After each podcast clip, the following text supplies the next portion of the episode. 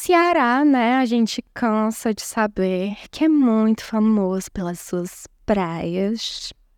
Mas, além de gringos sudestinos e coisas, belezas, a gente também tem terror nas praias e nos mares. E é disso que a gente vai falar um pouco hoje.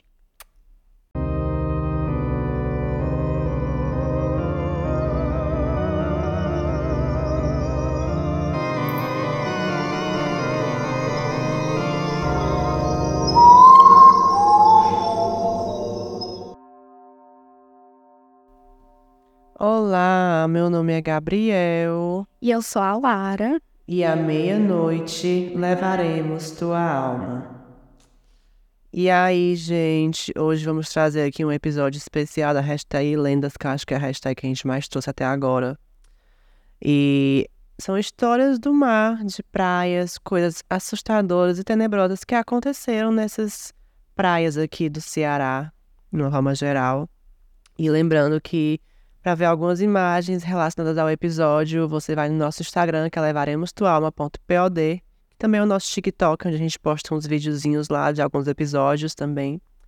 E se você quiser enviar relatos para a gente, mande para o e-mail levaremostualma.gmail.com para os nossos episódios direcionados a relatos. Então, gente, agora a gente vai começar primeiro fazendo a introdução de algumas praias daqui. E no final a gente vai contar dois contos de praia que não necessariamente são daqui, mas que eu achei interessante trazer. Começando pelo Trairi. Assim, a primeira lenda que eu vou trazer é que a Madonna a Madonna tem uma plantação de coqueiros na praia do Trairi, assim, corre o boato lá, né? Vale, mas por que, que ela tem uma plantação de coqueiros no Trairi? Ela mora em Portugal, em Lisboa. E, e, tipo assim, ela, ela leva os coqueiros daqui pra lá. eu não sei. Gente, eu também não sei. Eu sei que, tipo. Hum. Será, que ela, será que ela tem uma, uma, uma revendedora de cocos aqui no Ceará? Talvez, né, gente? Ela é bastante rica o povo rico tem umas coisas avulsas assim. O site O Tempo, essa matéria especificamente escrita por Natasha Mazzacaro, ele fala que talvez uma das melhores histórias das redondezas seja guardada pelo povo de Guajiru, aldeia composta por cerca de 800 pessoas, originárias de uma só família. Dizem que há muito tempo um navio de uma portuguesa riquíssima encalhou na praia que banhava o povoado. Devota de Nossa Senhora do Livramento, a mulher possuía na embarcação uma santa de ouro da protetora dela, né? Nossa Senhora do Livramento. Ao avistar aquelas terras abençoadas, ela teria dito aos quatro ventos: Abre aspas, tudo isso a partir de agora é da santa, fecha aspas.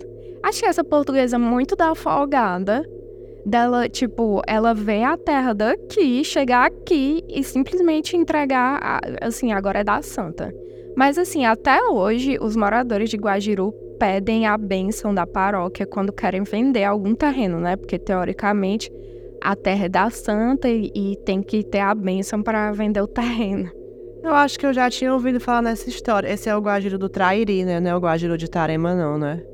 Porque tem dois Guajiru, gente. Tem o Guajiru, que eu acho que o mais conhecido é o, da, é o de Tarema, que é tipo a ilha de Guajiru, ilha entre aspas, que é um banco de areia, na verdade. E tem o Guajiru do Trairi, que foi esse que a Lara contou. Gente, a próxima história se passa em Pontal das Almas, que é uma praia localizada no município de Barroquinha, a 413 quilômetros de Fortaleza. É mais fácil chegar lá de barco a motor, a partir da praia de Cajueiro, que fica no Piauí. Lá ainda não tem serviço de aluguel de barcos disponível e é preciso se virar para conseguir uma embarcação segura no Piauí a 60 quilômetros dali. Então, me parece que não é algo muito fácil de acessar. É, essa história aqui foi escrita pela Jaqueline Aragão no site Coisas de Cearense e diz que no Pontal das Almas, além da paz associada à bela paisagem marinha envolta em alvas dunas, o visitante ouve dos pescadores histórias sobrenaturais que dão àquele lugar uma aura de mistério.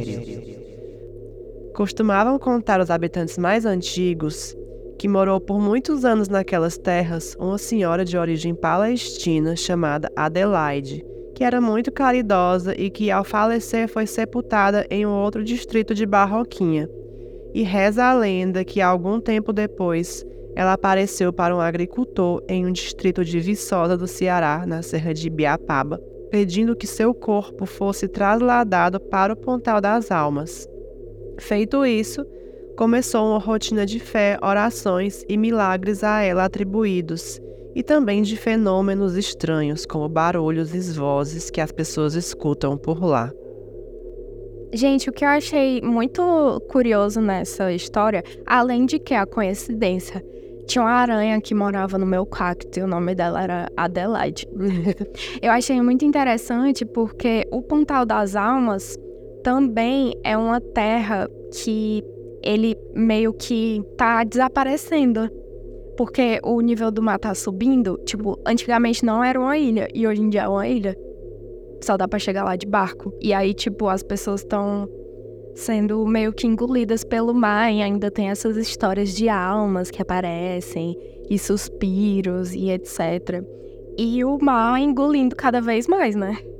Ai, que triste.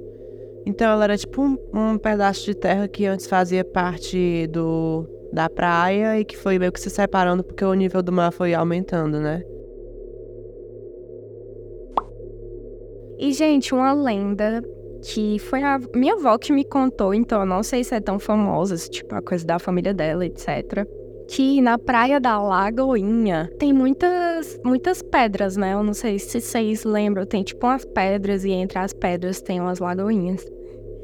E a minha avó dizia que um, dentro de alguma daquelas lagoinhas, ou tipo, coberto por alguma daquelas pedras, tinha um tesouro, porque um navio gringo já tinha naufragado lá, etc.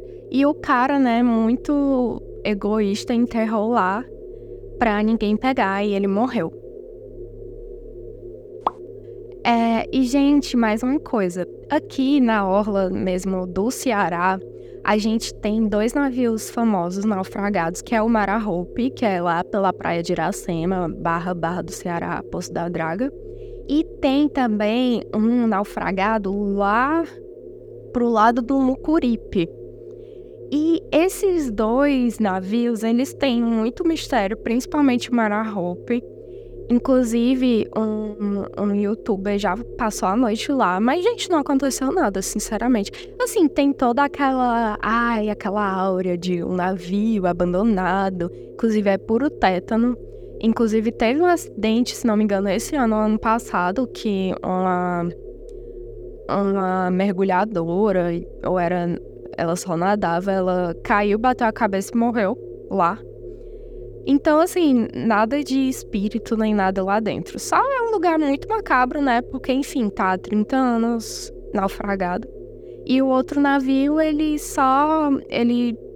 Ele tava só, tipo, lá também. E não tem muitas lendas dele. É, eu já tinha lido algumas coisas sobre a história do Mararro, porque agora não vou lembrar de cabeça. Mas também lembro, não lembro de ter visto nada muito assim sobrenatural, não. Só mais da história que ele tinha vindo não sei se era dos Estados Unidos. E aí naufragou aqui e ficaram tipo assim, ai, não vou tirar isso daí não, deixa aí mesmo. É, é porque na verdade ele já tinha quebrado. E aí ele tava sendo rebocado. E aí eles tiveram que. Eles iam para Pernambuco, se não me engano. Mas teve algum problema no navio que tava rebocando ele e ele simplesmente deixou lá. Pois é. E tem também um outro navio que naufragou em Paracuru, que eu também já li algumas coisas sobre ele, que eu não sei se era de português, era Vapor Alcântara, que tinha saído do Porto de Fortaleza, indo para Maranhão e naufragou ali nos recifes da praia de Piriraquara, Piriquara. Ainda deixou três pessoas mortas. Mas também não sei, tipo assim, tem a história do naufrágio, né? Mas não tem nada muito sobrenatural, não. A gente pode estar futuramente como um caso assim mais para contar a história mesmo do que para trazer relatos sobrenaturais. Mas uma coisa que tem em Paracuru, que é sobrenatural, que eu sei, é que lá em Paracuru tem uma taxa de suicídios muito alta. É, não sei se já fizeram alguma pesquisa aí sobre, sobre o porquê de ter as taxas de suicídio altas, mas lá tem, eu acho que é a maior do Ceará.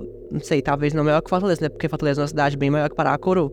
Mas nessa cidade de interior, de litoral, acho que é a que tem a taxa maior. Tipo assim, estranhamente maior. E aí tem uma pedra lá na, em uma das praias de Paracuru, eu não lembro agora qual é a praia, mas que dizem que é tipo a pedra dos suicídios, porque parece que algumas pessoas já se suicidaram lá. E dizem que essa pedra é assombrada e que à noite você escuta coisas. E também tem a Praia das Almas em Paracuru. Que é porque, assim, Paracuru, gente, antes de ser Paracuru, era uma vila chamada Parazinho. E aí, essa vila ficava numa parte bem litorânea que começou a ser soterrada pelas dunas, que eram dunas móveis. E as casas começaram a ser soterradas, as pessoas tiveram que sair dali e ir mais em direção ao centro, que hoje em dia é Paracuru mesmo. E ali aquela parte que ficou coberta pelas dunas virou uma praia e chamam de Praia das Almas, porque dizem assim, todo mundo teve que sair, ficou só as almas lá. E aí eu já passei por lá e você ainda vê alguns escombros assim de casas demolidas entre a areia. E é do lado de umas dunas bem altas também, enfim, é uma vibe, né? É, gente, e tem muitas vibes assim também nessas comunidades que moravam à beira do mar, normalmente pesqueiras e tal, é que com o passar do tempo foram se feitos cemitérios bem a lá cemitérios que a gente conhece hoje, né? Então a gente já citou aqui, se não me engano, no primeiro episódio, o cemitério lá de Caraí de Amontada, que estava sendo engolido pelo mar e dava para ver corpos e pedaços de corpos, assim, ossos e tal. E também tem outros cemitérios assim, né, aqui em Fortaleza, oh, aqui no Ceará, como a gente pode fazer um episódio só disso, porque são muitos. E uma coisa que eu lembrei que não é necessariamente de terror, mas é uma coisa muito interessante, gente, para se pesquisar, que é a igreja de Almofala. Hum, verdade. Né? Almofala é um distrito no Ceará, que é ali do lado da. Fica em Itarema. É, da, do lado da Praia dos Patos, em Itarema. E essa igreja, ela ficou, a igreja de Nossa Senhora da, da Conceição ficou soterrada por quase cinco décadas pelas dunas, porque eram dunas móveis. Então ela foi soterrada e cinco décadas depois se viu lá a ponta dela e aí foi se feito um trabalho de restauro e tal. Mas eu acho que é uma coisa muito assim do, do cenário de terror cearense isso, sabe? Aquela coisa que a Duna come, o mar come e depois aparece. Nossa, e essa imagem parece aquelas imagens de livro gótico. É. Inclusive, a gente vai botar no Instagram parte de, da igreja de Almofala. É, aqui no Google a gente pode ver fotos tanto dela já hoje em dia, quanto dela começando a ser soterrada, né? Há 50, 45 anos atrás.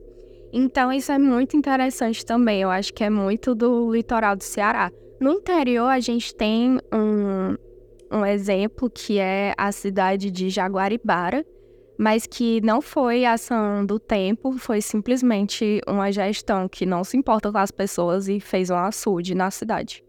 Aí todo mundo foi de Jaguaribara para Nova Jaguaribara. Mas enfim, gente, a gente vai começar a ler os contos. O Gabs vai ler o primeiro conto e a gente pegou ele no Wattpad, lembrando que a gente tem uma página no Wattpad. Sim. E esse conto se chama A Casa da Praia. E quem publicou ele no Wattpad foi a Nabru Domingues. E eu vou ler aqui. Que estranho interesse haveria nos visitantes do além ou de outras dimensões em nosso mundo? Por que essas estranhas criaturas perturbam pessoas nos mais diversos lugares? Seria um aviso para não perturbar onde normalmente eles visitam? Ou o que seriam? Bom, tenho 18 anos e isso aconteceu há mais ou menos 4 anos. Minha tia tem uma casa no litoral de São Paulo que fica em um condomínio fechado no meio da mata. Lá, os moradores só podem desmatar a área que for construir. Então a casa tem um quintal enorme coberto por árvores de todo tipo, cercado por um muro que separa a casa dela das outras. Lá não tem postes de luz, o que faz ficar um breu à noite, só as casas têm energia elétrica. Não fui muito para lá, mas as poucas que eu fui nunca me senti bem. Chegava lá e já me sentia muito estranha, e o mesmo acontecia com a minha mãe. A casa possui três quartos e as janelas dos mesmos dão para o quintal. Pois bem, a penúltima vez que fomos para lá, dividimos o primeiro quarto, eu, minha mãe e minha irmã, sendo que meu pai ficou no segundo e a minha tia no terceiro. Minha avó dormiu na sala.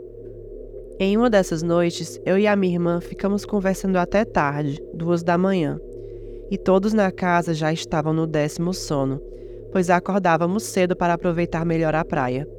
Nisso, a gente escuta ruídos vindos do quintal. Pareciam passos de alguém com botas. Tava para ouvir muito bem, porque uma parte do quintal é de pedrinhas e os passos iam de um lado para o outro, passando pela nossa janela, ia e voltava.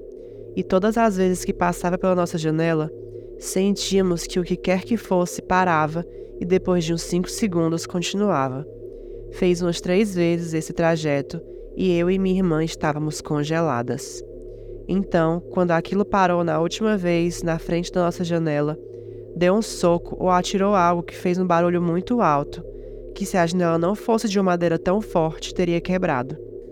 Mas, por incrível, ninguém acordou com o barulho, nem mesmo a minha mãe que estava no quarto se mexeu. Eu e minha irmã estávamos petrificadas e passou de tudo pela nossa cabeça. Pensamos até que fosse um ladrão. Depois disso, ouvimos o som da rede que tem na varanda, balançando bem devagar, e ouvimos um vaso de flor da minha tia caindo no chão e quebrando, tudo ao mesmo tempo. Depois, os passos continuaram e depois pararam por completo.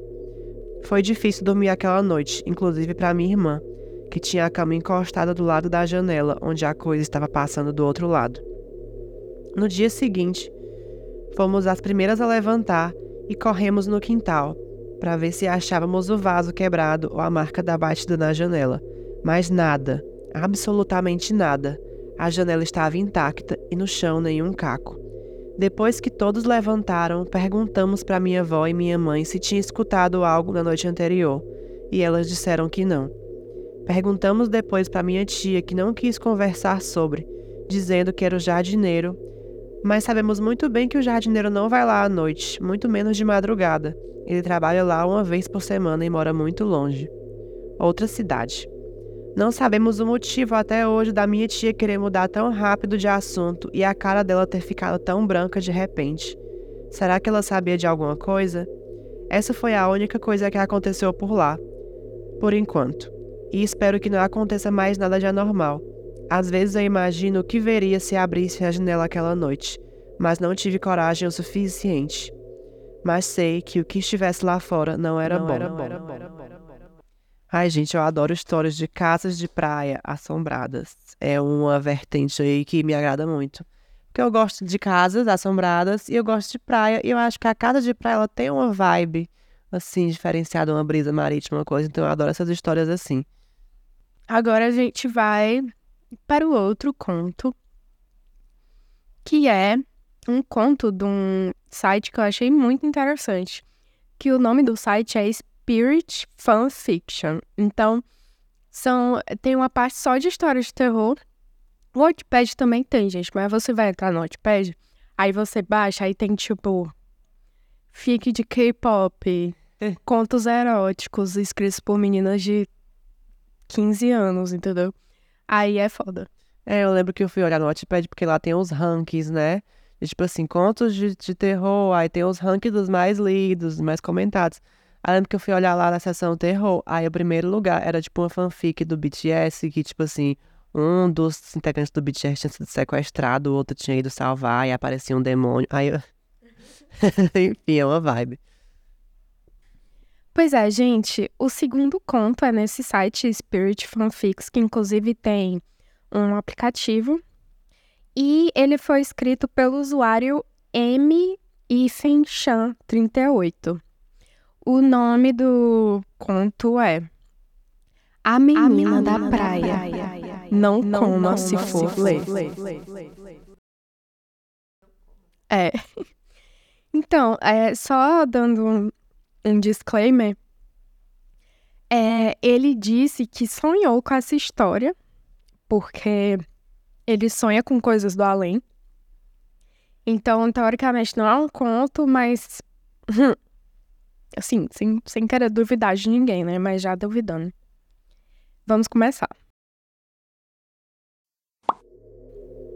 Em um dia bem ensolarado, calor do caralho, havia uma menina de aproximadamente oito anos.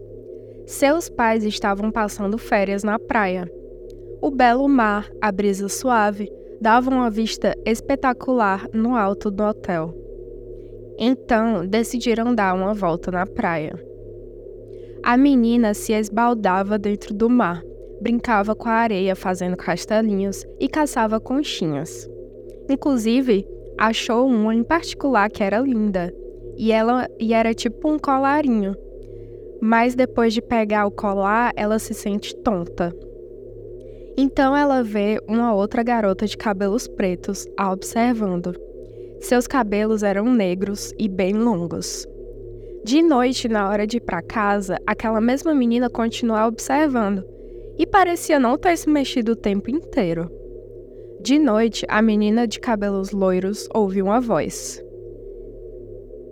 Devolva. Ela fala e entra dentro do banheiro. A menina logo vai até os pais e tenta acordá-los. Mas, quando os vira, os olhos deles estavam com sangue e não tinha os glóbulos brancos, eram apenas buracos. Estavam sem a parte de baixo da boca também. A menina loira corre e tenta abrir a porta, que estava trancada. Depois de muita força, ela abre a porta do quarto e foge pedindo ajuda. No outro lado do corredor havia um espelho. Nele era possível ver a mesma menina morena, no lugar dela.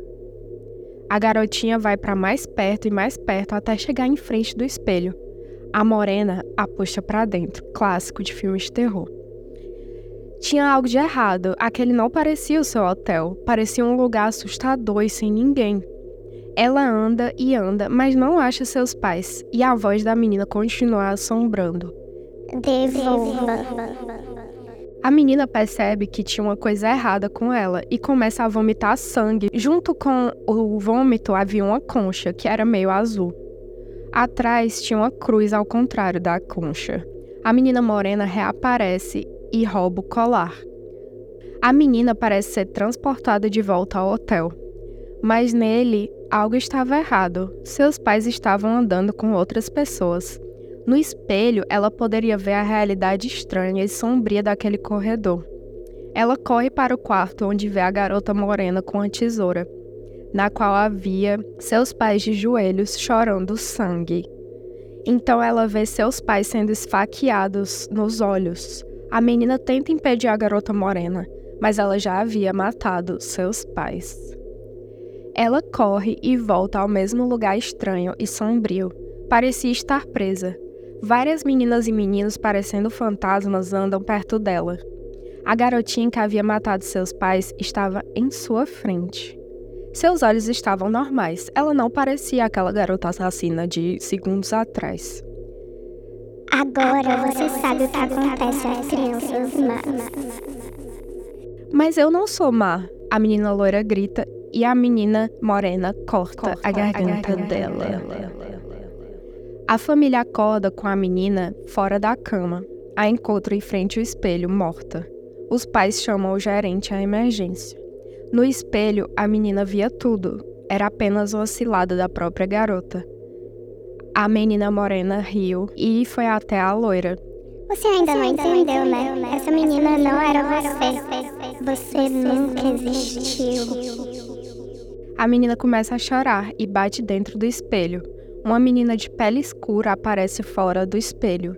Ela parecia ver as duas. A garotinha escreve um papel, uma carta e deixa em frente ao quarto da garota. Cara criança, não pense em maldades. Não fique brava com os pais. Não entre nesse quarto. Não durma nesse hotel. tenho visto crianças desaparecerem e serem substituídas por pessoas cheias de maldade, entidades que roubam a vida feliz e inocente das crianças. É como um teste. Você é testado por um demônio. Se falhar, você é morto e aprisionado no inferno. Você deve confessar os seus erros. O espelho é o portal. O hotel dentro dele é o inferno. Fim. Menina, que sonho complexo, não é? Eu, eu, eu achei assim, bem, isso bem realmente surrealista, uma coisa bem onírica. Sabe como foi que eu visualizei? Como se fosse um filme com estética meio que uma mistura de suspiria com as cores vibrantes e meio uns tons escuros e misteriosos. Também com a estética meio David Lynch, sabe? Tipo, é, Twin Peaks, uma coisa meio. É, como é que se fala? escura, mas, tipo assim, tem uns tons vibrantes, mas ao mesmo tempo como se tivesse uma névoa no ambiente, eu não sei explicar. E, enfim, eu visualizei menos nessa vibe, assim, como se fosse um filme bem, assim, surrealista e meio, não sei explicar, bem, bem David Lynch mesmo. Quem já assistiu ao do David Lynch vai entender o que eu tô dizendo. Pois é, gente, eu achei esse conto super bem escrito. E, assim, é muito legal porque o menino disse que ele realmente sonhou com isso, né? Enfim, eu não vou questionar a mediunidade das pessoas. Mas eu achei muito legal porque ele conseguiu trazer coisas muito típicas de sonho. Tipo, você tá num lugar e de repente você tá em outro. Você vê uma coisa no espelho, etc. Depois você não é mais você. Como o Gabi disse, é uma coisa bem surrealista. E eu achei incrível, inclusive acho que deveria virar um curta de terror. Eu amo curtas de terror, inclusive. Enfim, achei muito legal. E é na praia, né, gente? Lembrando, eu imaginei aqueles hotéis bem nada a ver com a praia, sabe? Mas que é em frente à praia. Eu imaginei, tem um hotel que eu já vi, que eu não lembro agora qual é o hotel, mas é um hotel todo cor-de-rosa que fica na praia. E é muito fofo, porque ele é um rosa assim, bem clarinho, meio arenoso o tom, e fica acho super aesthetic. Tudo, gente. Então, esse foi o episódio de algumas lendas e histórias litorâneas. E lembrando que o nosso e-mail é levaremos tua alma, gmail.com, nosso TikTok e nosso Instagram, que a gente vai postar no Instagram a foto de almofala e talvez a foto de outras praias também, é levaremos tua alma.pod. Beijos, boa noite e à meia-noite levaremos tua alma.